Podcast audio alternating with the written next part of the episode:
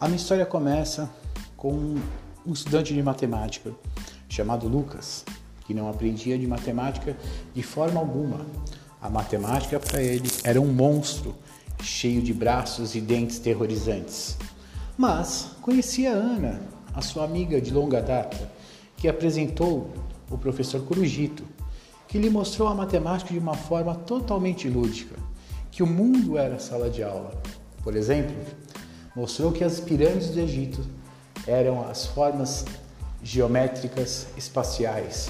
Mostrou que dentro da sua casa, olhando para as figuras que tinham na sua casa, a mesa, a tela do computador, o formato das frutas, apresentou a geometria plana.